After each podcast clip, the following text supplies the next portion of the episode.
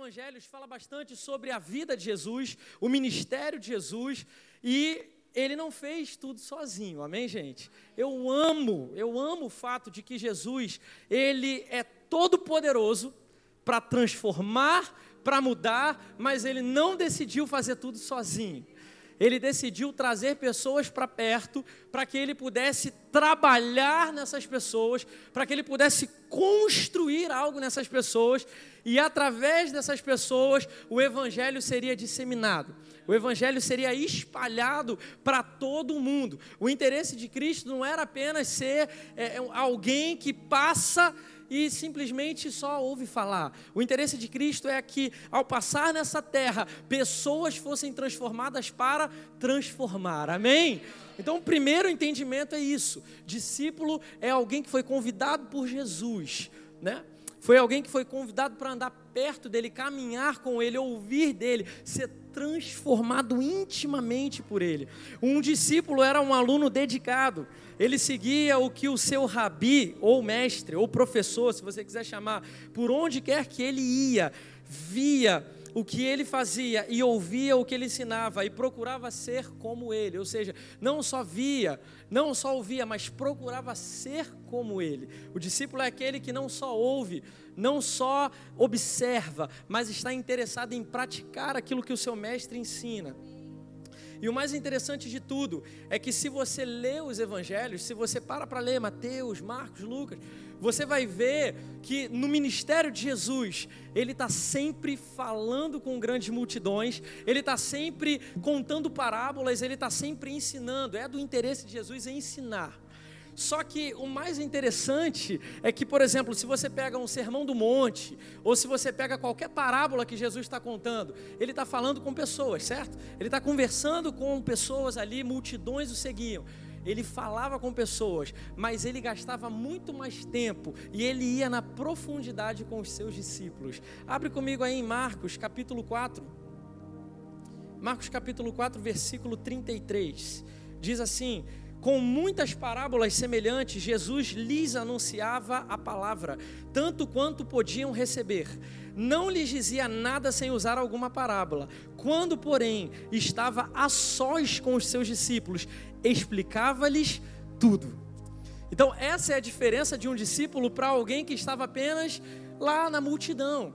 Existiam multidões que acompanhavam Jesus, existiam pessoas que estavam ali ouvindo Jesus e até atentamente.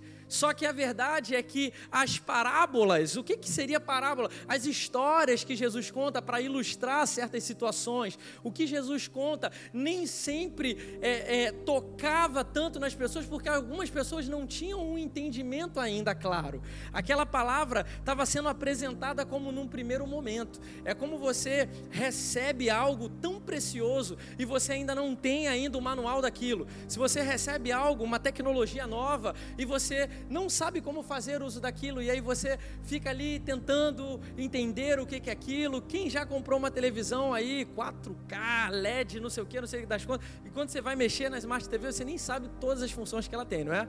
E aí você está lá batendo cabeça, tentando entender o menu, tudo que funciona. Era basicamente isso que acontecia. Jesus estava trazendo uma novidade, porque o evangelho significa o quê? Vocês já aprenderam. Vamos falar mais alto. Evangelho é o quê? Boas novas, boas novas, ou seja, notícias trazendo em primeira mão. Jesus estava trazendo algo que iria revolucionar não apenas os judeus, mas todo o mundo. Então, no momento em que ele começa a trazer parábolas, ele começa a trazer ilustrações, algo do coração do Pai, nem todo mundo entendia perfeitamente. E às vezes até os próprios discípulos que já estavam caminhando de perto com Jesus, nem sempre eles entendiam no primeiro momento. Mas aqui em Marcos, Marcos ele fala isso. É, quando, porém, estava sós com os seus discípulos, explicava-lhes tudo. Era do interesse de Jesus não apenas jogar uma informação nova, não apenas falar algo que iria transformar, mas ele queria mastigar. Agora entenda, não era para qualquer um que ele queria ir mais a fundo. Então, o discipulado ele fala sobre o que? Ele fala sobre profundidade. Então anote isso aí, porque você precisa ser um discípulo. O discipulado ele fala sobre profundidade. Agora, você precisa entender que para todo cristão, é, né, existem duas formas de cristão, na verdade. Você pode se encaixar em uma ou em outra. Se você já conhece Jesus, se você já aceitou Jesus como seu Senhor e Salvador, você pode se enquadrar em dois tipos para essa mensagem aqui, amém? Seguidor ou discípulo. Ou você pode ser um seguidor de Jesus, ou você pode ser discípulo de Jesus. Mas como assim? Como que existe diferença entre isso? Seguidor é o famoso frequentador de igrejas. Seguidor é igual a multidão quando Jesus estava passando. Ah, eu ouvi dizer que Jesus está passando por Cafarnaum. Então, eu vou lá ouvir o que, que esse professor ensina, eu vou lá ouvir o que, que o mestre ensina. Eu estou seguindo ele, eu estou ouvindo o que ele faz. Mas discípulo não é apenas o que ouve, mas é aquele que está ali intimamente ligado, está, na verdade, sendo transformado. O discípulo é aquele que se aproxima. Então, nos dias de hoje, é possível você ser um cristão apenas seguidor. E eu quero te fazer essa pergunta não para você me responder, mas para você refletir em você. Você tem sido um cristão seguidor ou você tem sido um cristão discípulo? Será que Jesus, ao olhar para você, ele enxerga uma intimidade, tal qual essa intimidade possa trazer revelação para você? Sabe, queridos, você não vai ter revelações profundas se você não se aproximar. Jesus, ele, ele até contava parábolas para as pessoas, mas ele só ensinava o segredo da, das parábolas para aqueles que estavam mais próximos, para aqueles que estavam mais íntimos. É o que fala aqui no Evangelho de Marcos. Então, que não passe de nós Sabe, que, que Jesus ele não apenas passe por nós e, e, e, esteja interessado em nos transformar, esteja interessado em depositar algo em nós, e a gente, ah, não, eu só quero seguir. Sabe, não seja apenas um seguidor, não seja apenas alguém que vem e vê os milagres e contempla os milagres. Porque, meu irmão, eu fico imaginando essas multidões que seguiam e acompanhavam Jesus, eles, eles estavam vendo milagres. Ah, o paralítico que foi curado porque os amigos levaram lá para dentro da casa e deram um jeito. Eu fico tentando imaginar as pessoas lá naquela multidão ali tentando ver de fora pela janela ou por alguma, sei lá, gretinha da porta, mas não estavam sendo tão transformados, impactados porque eles só eram curiosos, sabe? E essa mensagem é para poder chacoalhar você e para você deixar de ser apenas um curioso. Sabe? Pastora Manu estava até falando lá em casa, eu não sei se você vai ter coragem de usar essa palavra, mas eu tenho coragem de usar essa palavra, não seja um simpatizante do Evangelho. Porque hoje em dia tem muita gente que é simpatizante do Evangelho. Tá, tá legal demais ser cristão, meu irmão. Porque antigamente, ser cristão era careta. As pessoas achavam que ser cristão era careta. Mas agora, de repente, as coisas mudaram e ser cristão é ser legal. Tem muitos artistas falando que são cristãos. Tem muitos midiáticos que estão falando que são cristãos, mas a gente não vê transformação verdadeira. E talvez você está falando, pastor, mas a palavra fala que a gente não tem que julgar, mas Jesus falou que a gente conhece o fruto, a árvore pelo fruto. Então nós não estamos aqui para julgar você, nem para julgar ninguém, não é isso. Mas a questão é, cara, qual fruto você está dando? Na verdade, não é o pastor que vai te julgar, não é a igreja quem vai te julgar, na verdade, quem vai te julgar é Jesus. Quando você tiver que apresentar, na verdade, tudo aquilo que ele confiou a você. Pastora Manu passou lá na reunião de, de liderança um vídeo maravilhoso. Eu vou até talvez preparar isso para o segundo culto, na qual fala sobre chamado.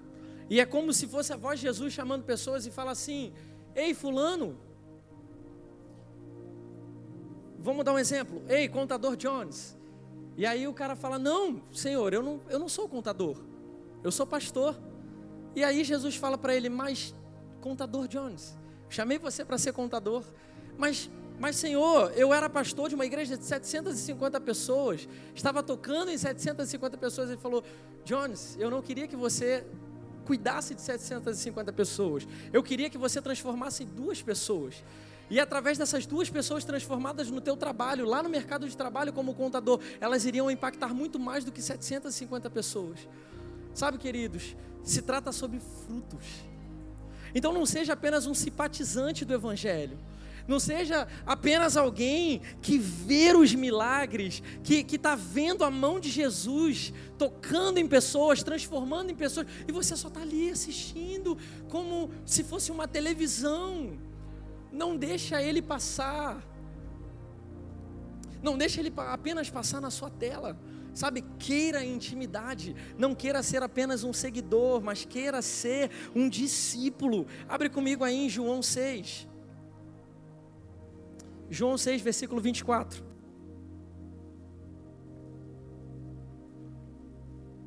Quando a multidão percebeu que nem Jesus, nem os discípulos estavam ali, entrou nos barcos e foi para Cafarnaum em busca de Jesus. Quando o encontraram do outro lado do mar, perguntaram-lhe: Mestre, quando chegaste aqui?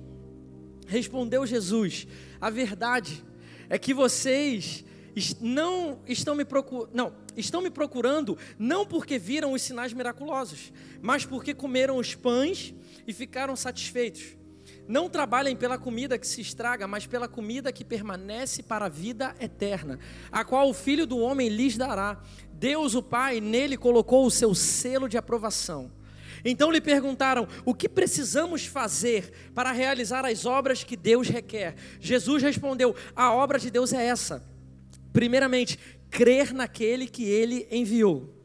Então lhe perguntaram: qual sinal miraculoso mostrarás para que vejamos e creamos em ti? O que farás? Os nossos antepassados comeram maná no deserto, como está escrito: Ele lhes deu pão a comer do céu.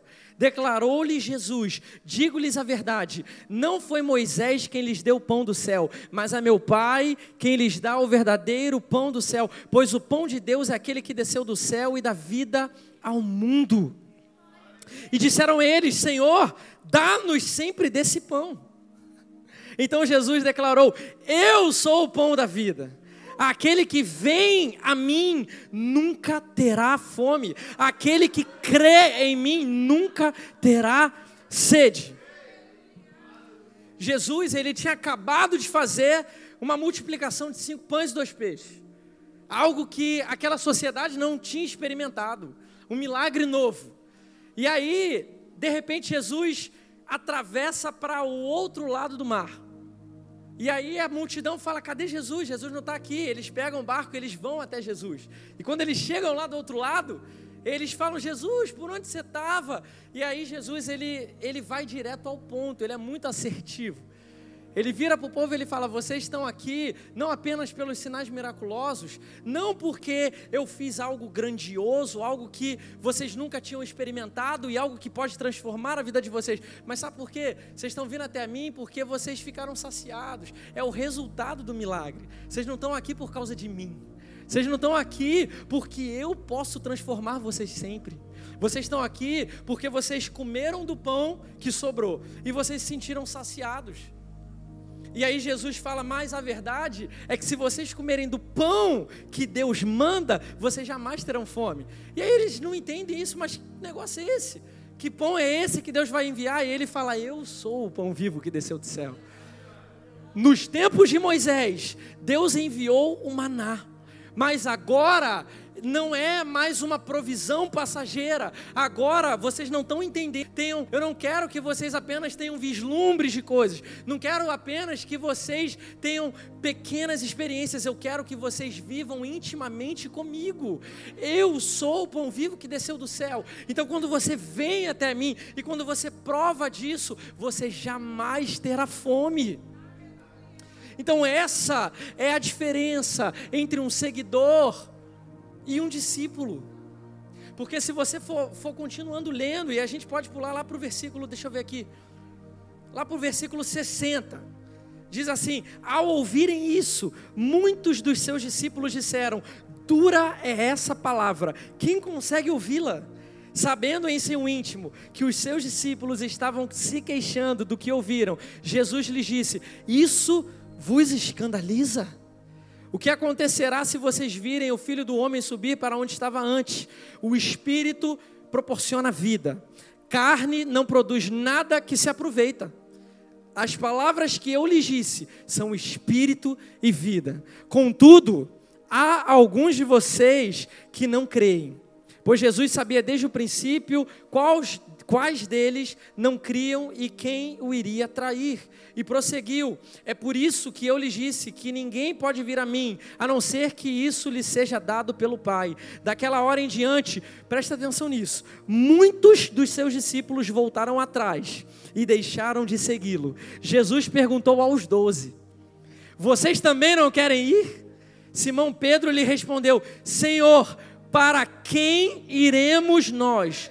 Tu tens as palavras de vida eterna. Depois de Jesus fazer todo esse discurso e ele chocar aquela multidão, porque parece que é algo bom, a multidão estava seguindo Jesus, parece que está certo, estava todo mundo indo até Jesus. Mas a verdade é que Jesus fala: olha só, querido, eu não quero que você só venha até mim, eu quero que você se abra para uma transformação completa. Eu não quero só que você me veja. Eu não quero que você tenha apenas um vislumbre de quem eu sou. Eu quero que você prove dia após dia de quem eu sou. E aí, quando ele fala isso, as pessoas falam dura essa palavra. E aqui você vê que tinham vários discípulos de Jesus além dos doze. Pessoas que estavam o quê? Ali acompanhando ele viagem após viagem. Pessoas que estavam ali próximas de Jesus, ouvindo tudo de Jesus. Só que alguns, alguns discípulos acabaram deixando Jesus. E aí ele vira para os doze, que são os doze discípulos selecionados a dedo por ele. Ele escolhe doze pessoas para caminharem perto dele, para aprenderem dele. Serem fiéis escudeiros dele. E quando eles, ele, Jesus vê que vários discípulos estão indo embora, várias pessoas estão largando porque ficaram chocadas ela, eles só queriam ver as coisas, eles não queriam ser transformados completamente. E aí ele vira e fala: Vocês, vocês também querem ir com eles? E aí Jesus testa o coração dos discípulos. E ele fala: Vocês também estão aqui só de passagem? Vocês também estão aqui só para ver o que eu posso fazer? Ou vocês buscam transformação genuína? Ou vocês buscam um toque real, verdadeiro, profundo, que esse toque vai fazer você também transformar outras pessoas? E aí Pedro, ele ousadamente ele fala: "Para onde iremos nós?" Eu fico imaginando Pedro falando isso. Uma das palavras mais bonitas da palavra, né? Ele falando: "Senhor, eu não tenho para onde ir. Eu já larguei tudo que eu tinha. Eu já deixei tudo para trás. Eu não sei o que, que vai ser da minha vida. Certa vez, eu estava pescando, nada aconteceu, mas o Senhor entrou na minha vida, transformou a minha vida, me fez pescar uma pesca maravilhosa. E naquela época eu falei: Senhor, eu não sou digno de andar perto de você porque eu sou um homem pecador, se afasta de mim. Mas você me amou assim mesmo, você me abraçou e você tem me transformado. Então, como que eu posso é, provar desse amor verdadeiro? Como que eu posso ser tocado por esse amor verdadeiro e simplesmente abandonar isso? Basicamente, essa, esse, foi isso que, que Pedro falou, resumidamente. Para onde eu vou, só tu tens palavras de vida eterna. Porque a verdade é que a palavra de Deus, ela não te transforma apenas para hoje, ela te transforma para sempre. O que Jesus libera para a tua vida não é apenas para hoje, meu irmão, você precisa pegar isso. Tem muitas pessoas que estão aprisionadas, sabe, em, em cadeias mentais, ou, ou em pensamentos, achando que talvez é pequeno demais, ou achando que não pode realizar grandes coisas, porque acha que a provisão de Deus é apenas momentânea. Mas a palavra que Ele já liberou para você, meu irmão, é para sempre. É enquanto o teu fôlego estiver aqui. E depois você tem uma eternidade para viver com Ele. Então Pedro, ele entende isso quando ele fala: para onde eu vou? Eu não tenho nem para onde voltar mais. A tua palavra é uma palavra de vida eterna, não é uma palavra que me transformou só naquele dia, continua me transformando e vai continuar me transformando. Eu não quero ser só seu seguidor, Jesus. Eu quero ser teu discípulo. Sabe, chega um tempo na nossa vida que Jesus, ele faz esses pequenos testes. Ele faz esses pequenos testes. Ele vê você, ele contempla você e ele fala: "E aí? E aí, Tiago? E aí, Luan? E aí, Mateus? E aí, Rebeca? E aí, Walter?" e aí Mariana, e aí Bruno. Ele fala: e aí? Você vai ser só seguidor ou você vai ser discípulo? Você só vai ver eu passando a tua vida ou você vai deixar eu tocar e transformar a sua vida por completo? Aleluia. Aleluia. Seguidor está atrás de Jesus pelo que ele pode fazer. Discípulo anda com Jesus, porque sabe que somente dele vem palavras de vida eterna. Seguidor está atrás de Jesus pelo que ele pode fazer. Discípulo anda com Jesus, porque sabe que somente dele vem palavras de vida eterna. Que você reflita nisso essa tarde. Você tem andado atrás de Jesus só porque ele pode fazer? Você tem andado atrás dele só pelo que as mãos dele têm te proporcionado, só pelo que as bênçãos dele têm te proporcionado, ou você tem buscado realmente conhecê-lo, porque você entende que somente dele tem palavras de vida. Você sabe que nele você tem a salvação, você está entendendo? Discipulado é profundidade, proximidade. Nós não fazemos mais parte da multidão, que apenas ouve a palavra, mas nós tornamos discípulos praticantes da palavra. Lá em Tiago 1:22, olha o que que fala, Tiago 1:22. Sejam praticantes da palavra e não apenas ouvintes, enganando-se a si mesmos. O que Tiago fala é: se você é apenas um ouvinte da palavra, você está se enganando, porque a verdade é que ela não está te transformando palavra, ela só pode te transformar quando você abre o seu coração e você deseja praticar também. É através das suas atitudes que você prova que a palavra está entrando e está fazendo efeito. Agora entenda que não é a salvação. A gente não está falando da salvação. A gente não está falando que você precisa agir para merecer a salvação. Você está entendendo, né? Agora, a gente entende que quando a gente é tocado por Jesus, quando a gente é transformado por Jesus, algo precisa acontecer. E não é para você obter a tua salvação, não é para que Jesus te ame mais, não é por isso que você precisa fazer. Ele vai continuar te amando muito, ele vai continuar disponibilizando a salvação para você. Mas a verdade é que você vai deixar passar muitas coisas, cara, na tua vida você vai deixar experiências incríveis, absurdas. Aleluia. Por que, que eu preciso ser um discípulo? Porque quando você tem uma cobertura espiritual, você está protegido e comissionado. Por que, que você não pode apenas ser um seguidor? Porque você precisa estar protegido. Porque você precisa estar comissionado. Quando você tem uma cobertura espiritual, e, e, discipulado trata disso, né? Você tem uma cobertura espiritual. Quando você tem uma cobertura espiritual, você está protegido, você está submetido. É igual a mulher e o homem. Quando Deus estabelece que o homem é o cabeça da casa, o que, que ele é? Ele é o, o, o protetor. Ele é aquele que. Pode aumentar, por favor, o, o fundo musical? Ele é aquele que trabalha para que as coisas funcionem.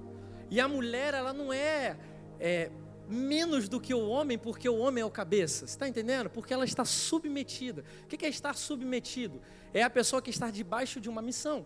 E estar debaixo de uma missão é o que? Está protegido. Então a verdade é que quando Deus instituiu o homem o cabeça do relacionamento, ele institui o homem como protetor. É aquele que vai guardar, aquele que vai proteger a visão, é aquele que vai lutar para que a mulher seja quem Deus chamou para ela ser. E a mulher, ela vai se sentir menosprezada por isso, porque ela sabe que ela tem uma proteção, ela sabe que ela tem uma missão a cumprir, ela sabe que tem alguém que está lutando por ela, que está protegendo ela. E é por isso que Jesus trata como noivo e a igreja como a noiva. Porque ele, como noivo, ele faz esse papel do que o homem deve fazer num casamento porque Ele é o protetor, Ele é o cuidador, é Ele quem está com a visão da missão clara, e a igreja se comissiona nisso. Você está entendendo? Então, por que, que você precisa ser um discípulo? Você precisa ser um discípulo porque você precisa estar protegido e comissionado. Você não pode sair por aí falando que você é igreja sozinho. Você não pode sair por aí querendo evangelizar sozinho, pregar sozinho, curar sozinho. Até porque Paulo fala sobre a multiforme graça de Deus. E quando ele fala sobre a multiforme graça de Deus, ele fala sobre os ofícios, ele fala sobre cada um de nós sermos membros do corpo de Cristo, cada um de nós é uma parte desse corpo, ou seja, não conseguimos fazer tudo sozinho. Jesus não chamou ninguém para ser super-homem, para evangelizar, cuidar, lançar. Faz sentido. Ensinar.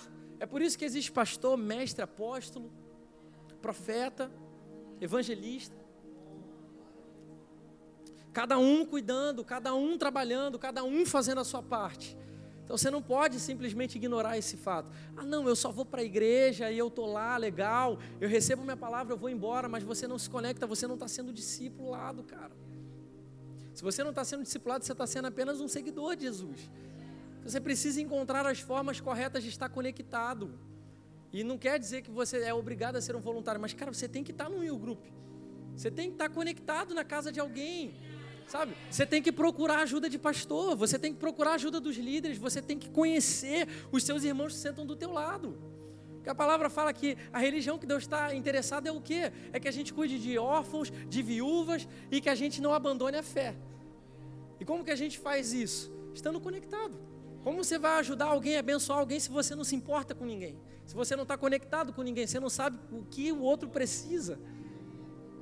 Ou talvez você é esse que está precisando de ajuda, mas ninguém sabe que você está precisando de ajuda. Porque você está isolado, você está desconectado. Então não seja apenas um seguidor, seja um discípulo. Mateus 28, 16. Mateus 28, 16. Os onze discípulos foram para, para Galiléia, para o monte que Jesus lhes indicara. Quando o viram, o adoraram, mas alguns duvidaram.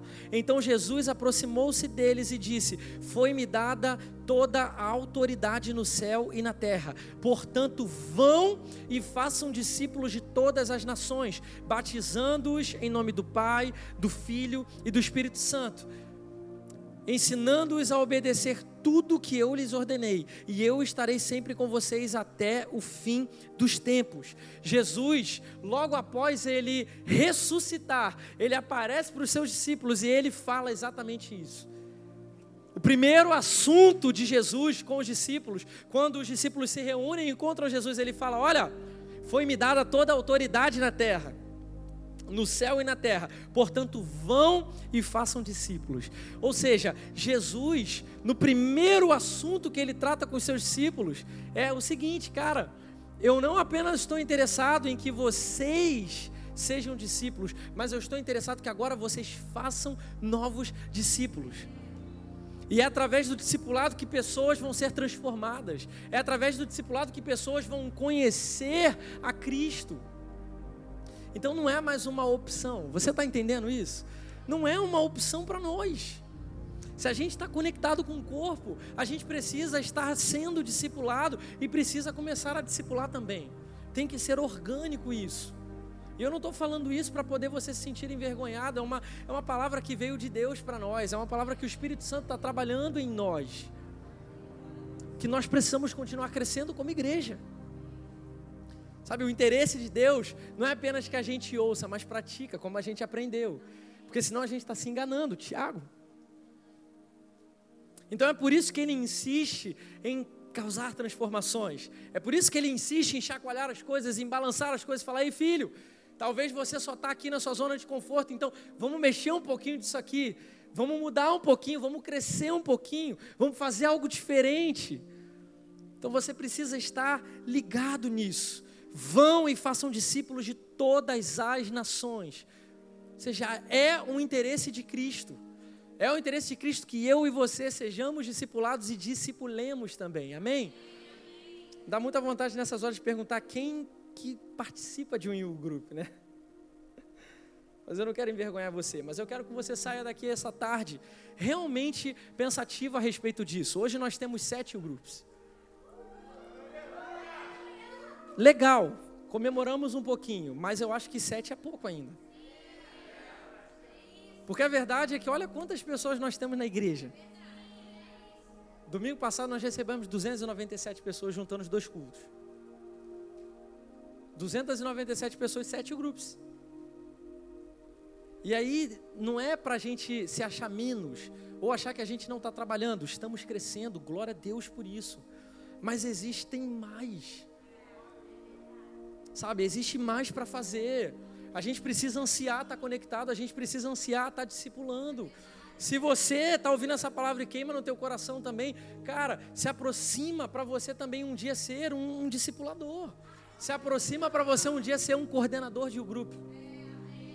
Nós precisamos de você. Essa casa precisa de você. O reino de Deus precisa de você. Mas como que você vai ser um coordenador se você também não está dentro de um grupo? Então, organicamente funciona. Você participa para depois você também estar ajudando, para você depois também estar trabalhando. Mas a gente precisa, nós precisamos de mais you groups. Precisamos. Eu não quero estabelecer meta. Não quero dizer, ah, a gente precisa ter 10, 15. Não, é, não se trata sobre meta numérica, mas se trata sobre organicamente a gente estar crescendo e acompanhando o crescimento da igreja. Porque se a gente tem 300 pessoas, significa que em sete casas não dá para comportar essas pessoas. Então a gente precisa ter mais. Para que a gente possa aumentar a nossa capacidade de conexão. E eu até quero te alertar para você que talvez tenha vindo na igreja e tenha falado, poxa, mas eu tenho tanta dificuldade de conexão. Sei lá, o pastor não conseguiu ter um tempo comigo, ou eu, eu vou na igreja, mas eu não, não me conectei ainda, eu ainda não me sinto parte completamente. Querido, deixa eu encorajar você. Passa lá no concierge, procura qual é o grupo mais perto da tua casa. Esteja conectado. Amém? Glória a Deus, glória a Deus. Como eu posso ser um bom discípulo? Então escreve isso aí. Como que eu posso ser um bom discípulo? Número um, o discípulo de Jesus precisa nascer de novo espiritualmente. O seguidor ele não está interessado em, em nascer de novo espiritualmente, muitas vezes. Às vezes ele só está ali para ouvir a mensagem. Mas ele não está interessado de fato em se conectar espiritualmente. Mas o discípulo ele precisa nascer de novo espiritualmente. Jesus disse: ninguém pode entrar no reino de Deus se não nascer da água e do espírito. O que nasce da carne é carne, mas o que nasce do espírito é espírito. Não se surpreenda pelo fato de eu ter dito: é necessário que vocês nasçam de novo. João capítulo 3, versículo 5. A Bíblia diz que quem não tem Jesus está morto em seus pecados, ou seja, estamos vivos no corpo, mas espiritualmente todos estamos mortos. Efésios capítulo 2: Pois o pecado nos separa de Deus e, consequentemente, nosso espírito morre. É por isso que precisamos nascer de novo. Se não nascermos do espírito, se não nascermos em Cristo Jesus, espiritualmente estamos mortos. Então anota essa passagem, Efésios 2. É preciso nascer de novo. Se você quer ser um discípulo, você precisa, primeiramente, levantar sua mão e dizer: Senhor, eu te aceito como meu Senhor e meu Salvador. Ou se talvez você já fez isso, mas a sua vida continua a mesma coisa, talvez você precisa no seu coração se arrepender novamente. Deixar essa palavra mastigar novamente no teu coração e falar: Senhor, eu me arrependo. Senhor, eu realmente quero mudar. Eu realmente quero nascer de novo espiritualmente. Porque agora, o que Paulo fala agora, não vivo mais eu, mas Cristo vive em mim. O que importa não é a minha vontade, o que importa é a vontade de Cristo. O que importa não são os meus desejos carnais, mas o que importa é a vontade de Cristo. Precisamos nos arrepender dos nossos pecados e crer em Jesus como nosso Salvador. A Bíblia diz que Cristo morreu na cruz para levar o castigo que nós merecíamos. João 3,16. E sem esse sacrifício estaríamos condenados completamente, meu irmão. Então a gente precisa nascer de novo espiritualmente. Número dois, o discípulo de Jesus ele precisa crucificar o seu eu. Depois que você nasce de novo espiritualmente, tem uma jornada pela tua frente. Tem uma jornada aí agora em diante. Jesus disse para os seus discípulos que assim como ele, todos deveriam também carregar a sua cruz. Lucas 9, 23. Se alguém quiser vir após mim, negue-se a si mesmo, tome a sua cruz e siga-me. Ou seja, para você ser um discípulo, você precisa negar a si mesmo, tomar a sua cruz e seguir Jesus. Não apenas seguir para espetáculo, mas é um seguir tomando a sua cruz. O discípulo não é apenas o seguidor, é aquele que toma a cruz e nega a si mesmo. É aquele que entende que sozinho ele não pode. É aquele que entende que ele não tem força suficiente para se mudar, mas ele precisa do toque de Jesus, ele precisa do cuidado de Jesus. Tomar a sua cruz significa deixar de fazer a própria vontade, desejo egoísta para cumprir a vontade do Pai. Então, se você fica se perguntando como que eu posso tomar a minha cruz, é você negar as suas vontades, negar a sua carne. Lucas capítulo 14, versículo 27. Quem não carrega a sua própria cruz e não me segue, não pode ser meu discípulo. Essa daqui é a mais clara de todas. Se você não carrega a sua própria cruz e não segue a Cristo, não pode ser um discípulo. Número 3. O discípulo de Jesus precisa dar frutos. Quando Jesus, lá no Evangelho segundo João, ele impacta aquela multidão, ele fala tão chocante. Ah, vocês, vocês não, vocês não estão vindo a mim só porque vocês viram os sinais miraculosos, mas porque vocês foram satisfeitos ali naquele momento. Jesus ele está interessado, na verdade, é nisso aqui. Ele está interessado que aquelas pessoas que estavam vindo, elas fossem frutíferas, não apenas satisfeitas. E, e existe algo muito sério aqui, porque às vezes a gente só quer comer, mas a gente também não quer dar fruto. A gente quer provar os frutos, mas a gente também não quer dar fruto. E é isso que Jesus estava falando ali também. Ele estava falando: ei, vocês querem ficar satisfeitos, né? Vocês querem comer do pão, vocês querem comer do peixe, vocês querem comer dos frutos dos milagres, mas vocês não estão prontos para frutificar. Então, para ser um discípulo, nós precisamos ser frutíferos. E a pergunta para você é: você tem sido frutífero, meu irmão? Será que Jesus, ao olhar para você, ele tem visto os frutos nas suas mãos? Ele tem visto o seu trabalho, o seu labor? Ou ele só tem visto suas reclamações? Ou ele só tem visto, ah, Senhor, eu não posso, eu não consigo, não dá para eu ir, não dá para eu fazer, ah, Senhor, é muito difícil. Ou será que quando ele olha para você, ele tem visto realmente algo que você tem trabalhado? Ele falou: No mundo vocês terão muitas aflições, mas tende bom ânimo, pois eu venci o mundo. Não vai ser fácil, não é para ser fácil, porque ser discípulo se trata sobre carregar uma cruz. E naquele contexto de carregar a cruz, era muito vergonhoso, era muito humilhante, era, era terrível. Jesus não merecia carregar uma cruz. Ele não pecou, ele não errou, ele não era corrupto, ele não tinha feito nada de mal para ninguém, mas ele teve que carregar a vergonha de todos nós pela via dolorosa e ser crucificado numa cruz. E tudo que ele fala é: olha, não vai ser fácil também para você. Eu paguei o meu preço, eu derramei o meu sangue. Então o que eu posso afirmar para você é que você também vai ter labor. Você também vai ter choros, sofrimentos. Mas a questão é: tenha bom ânimo. Não fica no mimimi. Como eu gosto de falar, não seja um crente danoninho. Você precisa ir para o 2.0.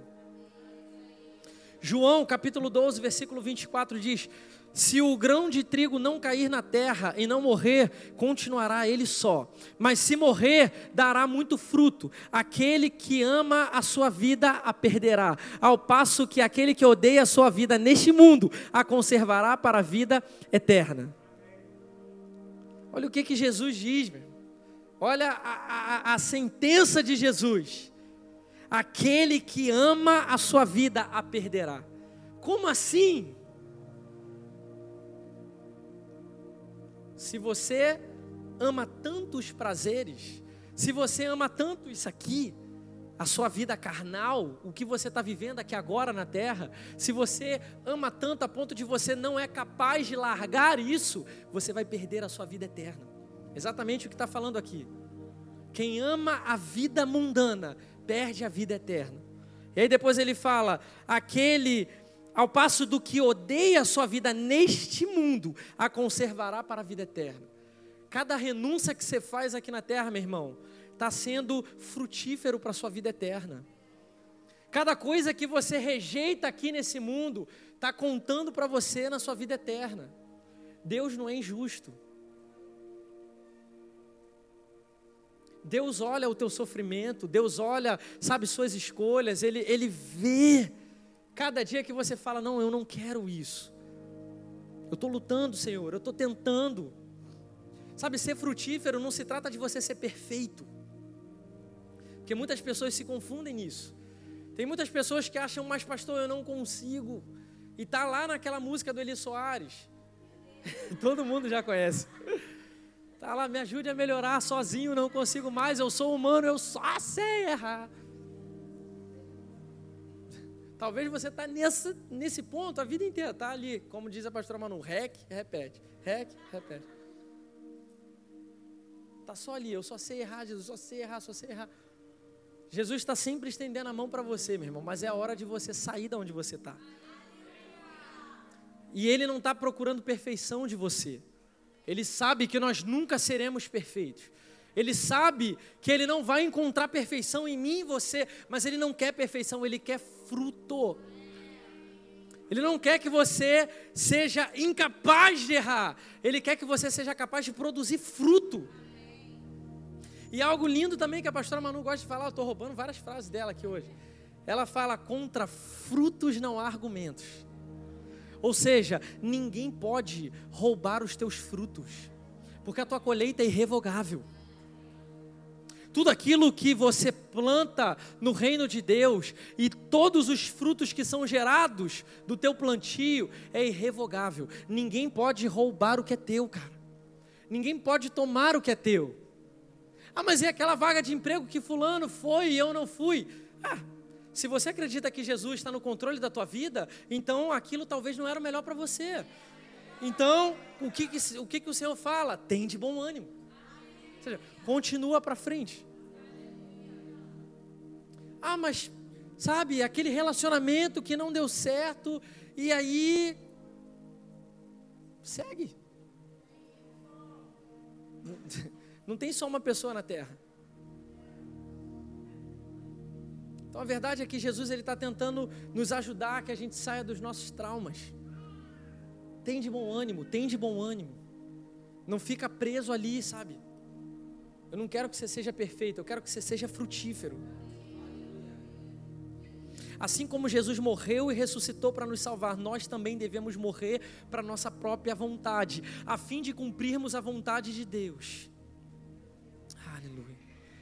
Gálatas 5, anota aí também, Gálatas 5, versículo 22. Diz: Quando deixamos Cristo governar a nossa vida, o pecado não nos domina mais e começamos a produzir os frutos do Espírito, que são amor, alegria, paz, paciência, amabilidade, bondade, fidelidade, mansidão e domínio próprio. Olha que lindo! Deus ele não espera a perfeição de nós, mas o fato é que lá em Gálatas está dizendo que quando deixamos Cristo governar a nossa vida, o pecado não nos domina mais e começamos a produzir os frutos do Espírito. A verdade é que Deus ele já disponibilizou caminhos para que a gente possa ser um bom discípulo. E eu quero já chamar a banda para ir subindo. A verdade é que Deus ele não é, é, te dá uma direção, Ele não pede algo de você que Ele não está disposto a te ajudar. Então, quando Ele fala, seja frutífero, seja um bom discípulo, Ele fala: olha, eu, eu através do Espírito Santo, eu vou dar frutos para vocês. O Espírito Santo vai trabalhar em vocês o amor. O Espírito Santo vai trabalhar vocês a alegria. Aí vamos falar um pouquinho sobre o amor. Quando você olha para aquela pessoa que talvez te magoou, ou fez alguma coisa que você não gosta, você também lembra que você não é perfeito. Você lembra que você também já machucou pessoas, então você não tem outra opção senão amar. E o Espírito Santo ele vai te constrangendo, ele vai te convencendo, ele vai falando: "Ei, filho, você não é apenas seguidor, você é discípulo. Então ame, é através do amor que conhecerão os discípulos". E aí o Espírito Santo também te proporciona alegria. Porque quando vierem os dias ruins, você tem através do Espírito Santo alegria. Ah, então, pastor, então se eu tiver num dia ruim, eu posso me alegrar? Claro! Você pode se alegrar através do Espírito. Você pode celebrar o que, que a gente estava cantando. Eu entro no teu rio e depois eu danço no teu rio, celebro no teu rio. Ou seja, é no rio de Deus que você pode dançar e celebrar. Mas você não está falsificando nada, meu irmão. Você não está fazendo algo para ser um showman ou para aparecer, não é isso. Você está tomando uma posição de fé. Porque você sabe que é no rio de Deus que você pode dançar, você pode celebrar, você pode se alegrar. E aí o Espírito Santo te traz paz, uma paz que excede todo o entendimento. O entendimento humano não compreende, mas o Espírito Santo fala: filho, acalma o teu coração. Filho, descansa. Filho, repousa. Eu estou trabalhando, eu estou cuidando, eu estou fazendo. Paciência. O Espírito Santo traz paciência para que a gente seja um bom discípulo. Porque um bom discípulo de Jesus não é aquele que desiste na primeira tentativa. Não é aquele que se estoura na segunda tentativa. Ele é paciente. Ele perdoa 70 vezes 7. Amabilidade, bondade, fidelidade. Você vai aprender a ser fiel através do Espírito Santo. Ele vai disponibilizando fidelidade para você. Ele vai te ensinando como você pode ser fiel. Mas sabe por quê, queridos? Porque ele não, ele, ele é. Ele não está te dando nada do que ele não é. Ele é fiel a nós. Ele é fiel a nós. Aquilo que ele fala, ele cumpre. Lá em Isaías fala sobre isso. Fala que a palavra de Deus, ela não volta vazia, mas ela cumpre o propósito pelo qual ela foi designada. Ou seja, Deus é fiel. Se ele prometeu, ele vai cumprir. Então a gente pode aprender com ele. Nosso mestre é fiel, eu aprendo a ser fiel. Então, meu irmão, se você deu tua palavra, seja fiel. Mansidão e domínio próprio. Você quer ser um bom discípulo, o Espírito Santo te ensina. Ele fala, querido, não seja estourado, não briga por qualquer coisa, não se estressa por qualquer coisa, não humilhe o outro, tenha domínio próprio. E sabe, eu tenho uma teoria, eu tenho uma teoria que Deus, Ele pode fazer todas as coisas, isso não é a minha teoria, amém? Você, você acredita que Deus pode fazer todas as coisas, certo? Amém. Sabendo isso, que Deus pode fazer qualquer coisa, ele é dono de tudo, Ele é o criador de tudo. Ele fez o ser humano com dois ouvidos e uma boca. Olha só, tem um microfone que é chamado omnidirecional. Sabe o que é isso? É um microfone que ele capta de qualquer direção. Esse microfone aqui, ele é direcional. Se eu falar assim, ele está captando. Mas se eu falar assim, ele está captando a minha voz. O nosso ouvido, ele é omnidirecional. O nosso ouvido, ele escuta 360 graus. Mas Deus ainda assim quis te dar dois ouvidos. Eu acredito, é uma teoria minha. Eu acredito que Deus ele faz questão de mostrar para você que ele te colocou dois ouvidos para você ouvir mais e falar menos. Ele te colocou dois ouvidos para você sentar, você ouvir mais e falar menos. Um bom discípulo de Deus, de Jesus, não é aquele que está sempre pronto para falar. E talvez você foi pego de surpresa agora porque você está pensando, poxa, mas eu estava quase lá, eu estava quase me tornando o excelente discípulo, aquele que está sempre pronto para pregar, aquele que está sempre pronto para falar, oh! Esteja pronto para ouvir. Esteja pronto para ouvir. Se você lê Provérbios, a palavra fala que na multidão de palavras pode haver pecado. Mas o prudente, o sábio, ele escuta.